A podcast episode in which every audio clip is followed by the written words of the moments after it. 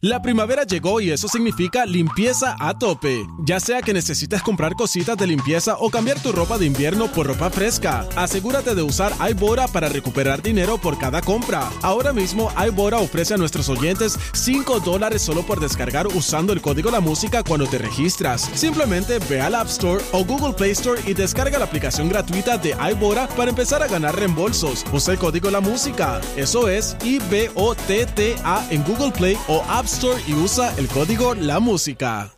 La primavera llegó y eso significa limpieza a tope. Ya sea que necesites comprar cositas de limpieza o cambiar tu ropa de invierno por ropa fresca, asegúrate de usar iBora para recuperar dinero por cada compra. Ahora mismo iBora ofrece a nuestros oyentes 5 dólares solo por descargar usando el código La Música cuando te registras. Simplemente ve al App Store o Google Play Store y descarga la aplicación gratuita de iBora para empezar a ganar reembolsos. Usa el código La Música. Eso es I-B-O-T-T-A en Google Play o App Store y usa el código La Música.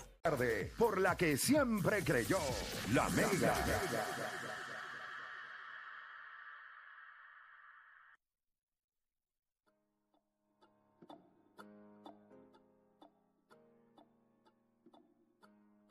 Bueno, te sigue escuchando la garata de la Mega 106.9, 95.1 y vamos a darle por acá rapidito. Seguimos con Hable lo que quiera. Vamos a levantar la, vamos a coger las líneas.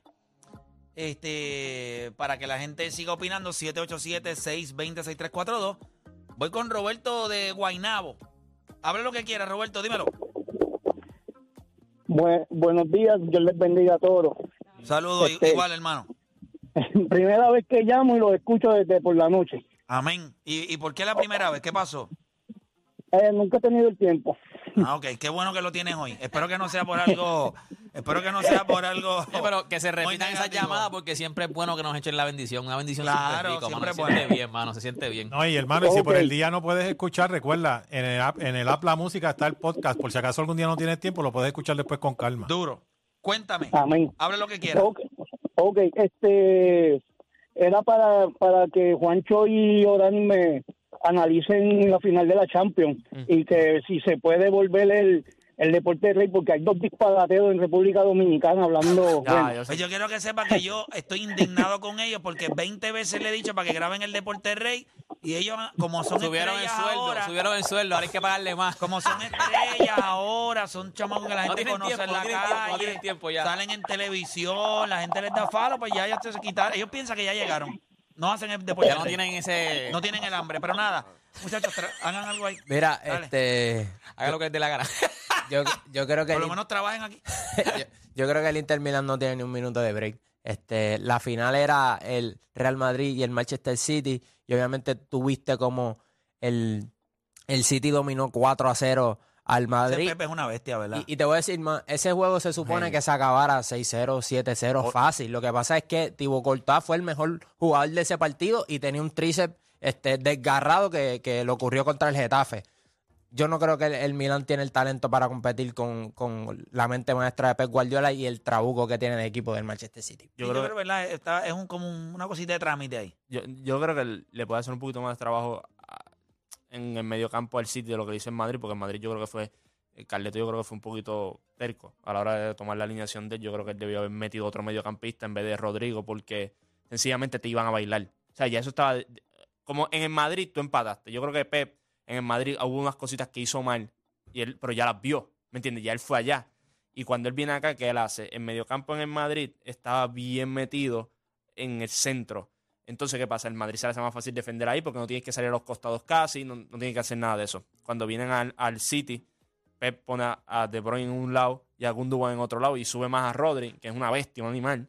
Y by the way, Bernardo Silva jugando como un top 3 mediocampista Claro, ahora pero, mismo. pero la ayuda, porque él en Madrid jugó mal, porque él no tenía esa ayuda por la banda derecha, lo estabas obligando a jugar como si fuera un winger. No es un winger, es más un tipo que va a asociarse en el medio del campo. Pero el tú tumbar a De Bruyne por ese lado también se te hace difícil porque De Bruyne se va en el overlap y o coges a De Bruyne o te quedas con Bernardo Silva. En el, la que no te fuiste con De Bruyne, De Bruyne coge el balón, después le da el balón a Bernardo Silva. So, yo creo que Pepe en ese, en ese aspecto se lo comió porque Vinicius y Rodrigo no van a bajar mucho a defender porque ese no es el trabajo de ellos, ellos están buscando la contra.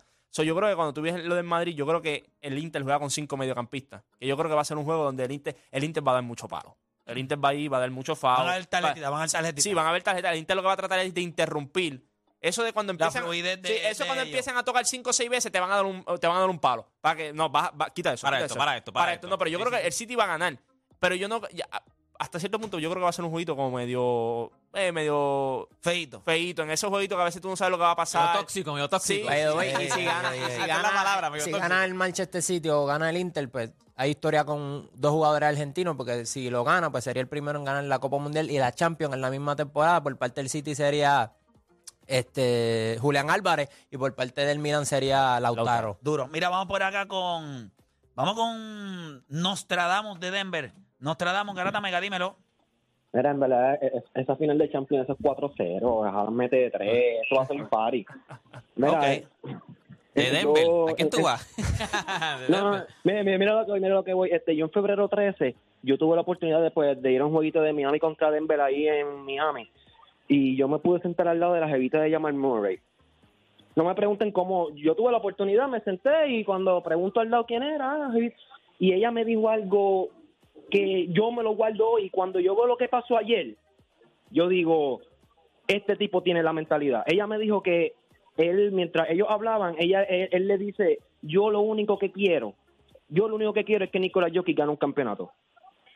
Cuando yo sé que esa es la mentalidad de Jamal Murray, yo tengo por seguro, tengo por sentado que en esta serie él me va a meter 40 de nuevo, porque ese, eh, Juancho, ese Dinay era Jamal Murray en todo el juego, eso no sirve. Ay, eh, Te, te diste cuenta en el cuarto cuadro, ya Dennis Schroeder no tenía pierna, ya Vanderbilt no tenía pierna, cuando iban a switchar no, no pueden hacer ni el hedge, porque ese, es el problema de Lakers, no, no pueden, en ese cuarto cuadro con Jamal Murray, no hay hedge, o sea, eso es, Jamal Murray, este, Davis se queda atrás, y yo no sé qué hace ni- eh, Dennis Schroeder, switchando con Aaron Gordon, se queda por el solo, hay un problema, pero ese detalle de, que yo lo que quiero es que Nicolás Jokic gane un campeonato desde ese día, por eso yo nos trabamos de Denver, porque en verdad mi equipo es Miami, pero cuando yo vi esa mentalidad, ya, y pues Nicolás Jokic es, este, no es ni Batman, es Superman, él es como Jesús, nadie cree, tiene, tiene que multiplicar pan, tiene que caminar por encima del agua, tiene que hacer vino, qué- Coño. qué, qué línea dura, es como Jesús. tiene Gracias- que- gracias hay que llamar. verlo para creer, hay que verlo para creer. Yo ahorita repito, yo siempre he sabido que, que Jokic es el jugador que nosotros estamos viendo. Lo que sí me ha sorprendido un poco es el equipo como Pero tal. tú sabías, ok, vamos, porque yo me Oye, acuerdo yo, te- que- yo dije, y, esto está grabado. No, yo me acuerdo por eso. Estaba, El único equipo que se gana a Denver son No, no, los no, Lakers. no, no, pero tú sabías- Espérate, si, si los Lakers no se ganan a Denver, Denver va a ganar el campeonato. Y hubo gente que convulsó, que se tiró aquí en el programa un par de comentarios, lo hicieron en Rewind. Es la verdad. Yo me mamé un montón. Si yo soy fanático de Jokic, veo los juegos. Yo decía, este equipo de Denver Pero, ok, la- es como gasolina de avión. Todo el mundo tiene gasolina de carro. nosotros no sabemos. Ellos tienen porque- gasolina de avión. Esto, este equipo. Nosotros no echamos gasolina de avión. Fly high.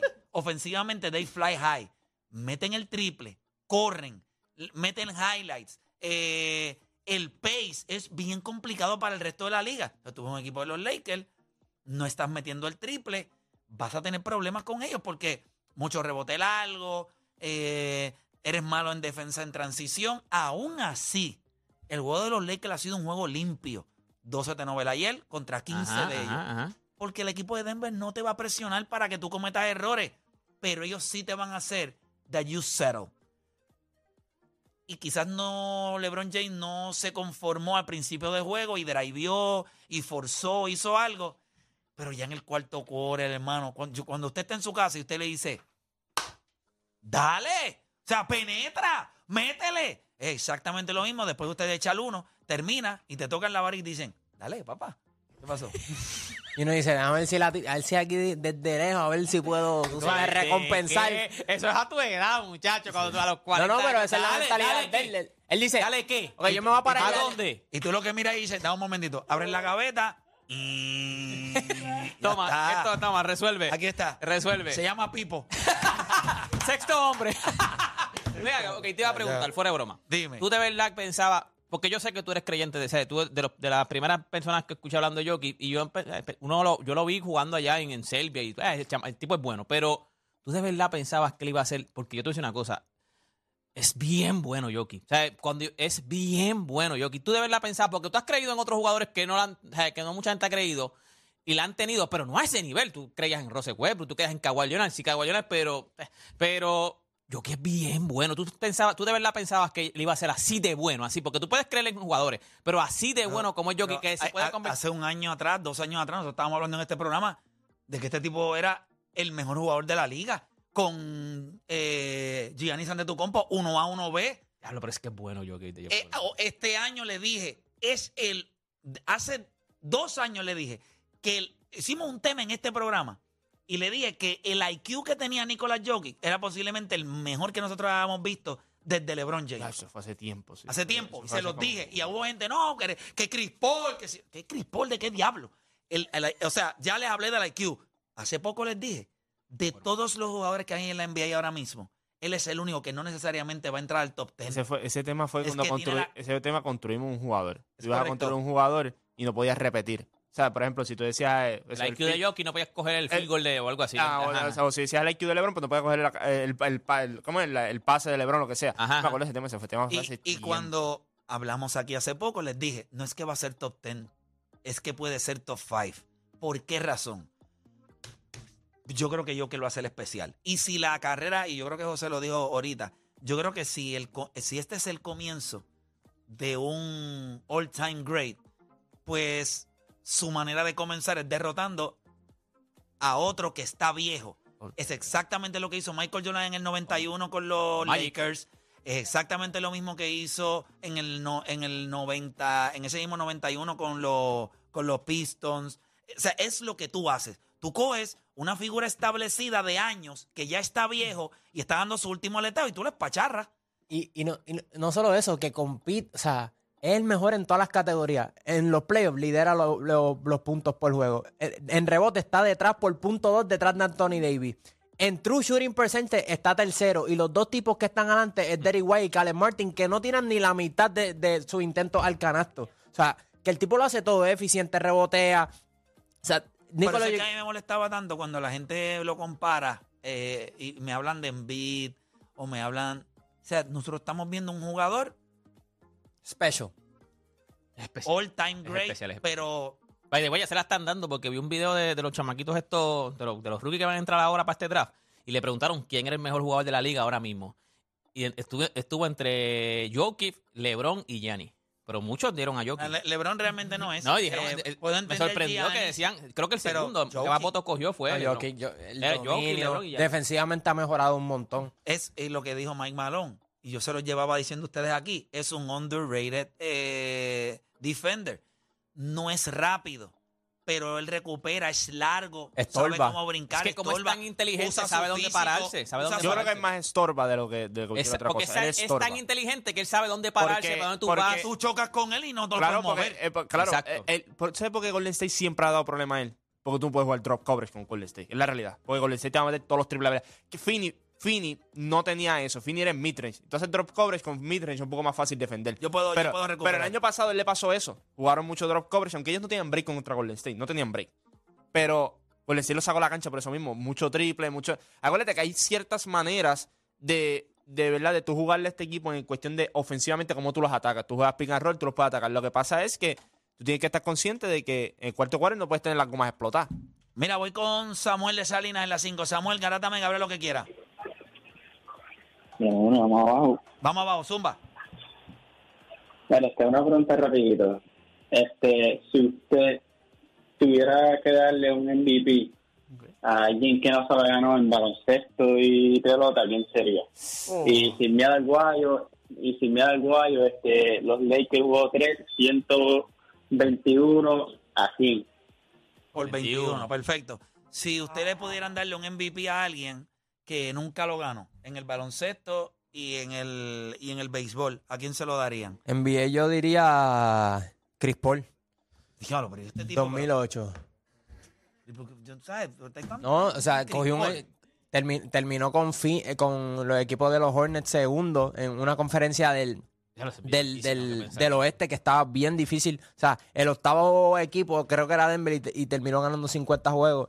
Y lo que hizo Chris Paul fue, fue impresionante, pero obviamente pues eh, competir con tipos como LeBron James, Dwayne Wade, pero Chris Paul cogió ese equipo de, de los Hornets que no hacía nada. Y yo creo que él se merece un. Si Steve Nash tiene uno, yo creo que Chris Paul merece. Tina tiene uno. dos. Que, que, eh, Steve Nash tiene dos, back to back. So, yo creo que Chris Paul se merece uno. Dwayne Wade también, tú puedes hacer argumento que se merecía un MVP. Hay varios. Eh, deporte. Yo hubiese pensado, en- eh, estaba pensando en eso y decía, contra, Dwayne Wade no tiene MVP, él tiene MVP de finales, pero no tiene, tiene MVP, MVP de, de- de regular. So, yo pienso que cuando Dwayne Wade está en Miami, o sea, Dwayne Wade era otra- o sea, hay, Dwayne Wade lo, lo, lo draft- mira cómo o sea, la carrera de Dwayne Wade empezó desde un principio con el pie derecho. A Dwayne Wade lo, lo draftean porque en Miami quería un hombre grande. Y A creo, Kaman. Ajá, y entonces le dijeron a- al, al al que está en Miami, era este... A Pat Riley. a Pat Riley. Papi, este es, eh, necesitamos un hombre grande, ah, es Chris Kamen. Y el mismo tipo de, el que, El scouting, el scouting dice, no papi, no es Chris Kamen, es Dwayne Wade. Y él dice, pero es que nosotros tenemos ya hombres Eh, eh, pequeños. Ellos hablan con el entrenador de. Ajá, eh, el entrenador de que trabaja bajo ¿verdad? La, la marca de, de Michael, de, de Jordan. Ajá. Este, y, y para arriba donde él, porque es una persona que confía y le pregunta y le dice, mira, yo quiero, necesito hombre grande. Un hombre grande. Le dice, no, lo que pasa es que tú no vas a coger un hombre grande. No, pero es que necesito Chris Kaman. Y él dice, no, tú tienes que coger a Dwayne Wade. O sea, a ese nivel estaba Dwayne Wade que ya de- de- ese es el hombre. Ah, Porque él dijo, yo quiero un tipo que me cambie la cultura, que sea, que sea la estrella. Y dijeron, pues es Dwayne Wade. Ah, pero es que yo tengo un hombre pequeño. Es Dwayne Wade. es Lo, el que lo que ocurrió con O sea, Dwayne Wade es que no, no tenía lo- el récord suficiente. Por eso dije Chris Paul primero, porque el año que lo ganó Kobe Bryant, Chris Paul le pasó en, en, en win shares por como por cuatro. Pero Dwayne Wade yo creo que lo que le fastidiaba era el récord y, y- y eso para la hora de... de- Para ver a Dwayne Wade. para ver- ¿Sabes ¿A- qué? a Que quién creo se que- lo daría Yo creo que cuando tú. cuando- es que estoy, ¿verdad? Pensando otra vez en los MVP de, por ejemplo, el siglo XXI. Y para mí todos son merecidos en cuestión de los que se han ganado. Yo creo que el único que tú puedes hacer el debate es que Nikola Jokic no ganó un tercero esta temporada. Pero tú no vas a cuestionar los que se llevó Kobe, eh, que se llevó eh, eh, Kevin Garnett, los que se llevó Tim Lo Duncan. único que se cuestiona es el de Nash. Sí, pero el de Nash. ¿hay algún jugador que no haya ganado? Mira, yo, Yo creo te que ¿Por qué algo. no? ¿Por, por qué no se puede cuestionar? Bueno, voy a MLB. No, no, no. Él, él fue el que dijo que no lo puede cuestionar, no yo. No, no, no, Si no, vas pero en cuestión de cuestionar, no, yo lo digo, él, eh, no yo, yo creo que tú miras los que ganan y tú y cuando tú los miras, tú dices, pues como que, pues hermano, ¿sabes? En eso mismo que tú estás diciendo de Chris Paul, eh, de, de, de Chris Paul por ahí, está los de Kobe. Pero yo no creo que la pregunta es que la- quítale un MVP que- a alguien. yo creo Es, que- ¿Hay algún jugador No. que nunca ha ganado que tú Que se tú lo se lo darías? Y en el darías. 2008 eh, fue el año en que Manu Ginobili ganó el sexto hombre. Y yo sé que a veces es difícil, pero yo no creo que había alguien más valioso en la liga. Sí, hay mejores jugadores que él, que lo que hacía Mano Ginobili en San Antonio. Eh, él dijo, algún jugador que nunca haya ganado uno que te hubiese gustado. Yo creo que nunca se le da el crédito. Eh, yo creo que en un momento dado en la temporada, eh, él venía del banco, creo que me dio 19 puntos por juego, con cuatro rebotes Sí. o, o cinco asistencias.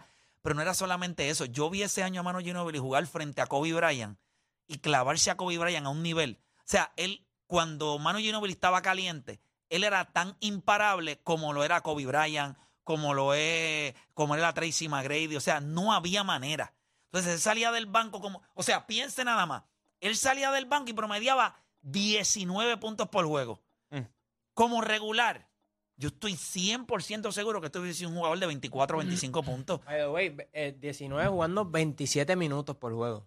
Te estoy diciendo que para mí no había nadie mejor ese año. O sea, mejor en el sentido de lo que estaba haciendo. Yo lo vi en juegos donde eh, Popovich lo sacaba de la banqueta y estaba Kobe Bryant en cancha. Kobe Bryant parecía un loco detrás de él y cogiendo clavos a todo lo que da. Cerraba juegos para San Antonio. O sea, yo sé que quizás ese nombre no le iba a venir a la mente, pero siempre he sido bien fanático de Manu Ginobili y en el 2008 yo creo que él estaba en la ¿sabes? Como en el con- ¿sabes? Y- y- todos sus valores como Y yo jugador entiendo lo que le estaban valio- lo de- en cuestión de valioso. yo- por, por eso. No hay- tiene ninguno que tenga Sí, no, pero hay alguien que yo le quiero dar crédito porque yo creo que cuando él llegó a la organización por primera vez, en lo que él logró hacer ese mismo año, transición, lo que hizo Jason Kidd cuando llegó a New Jersey rápido.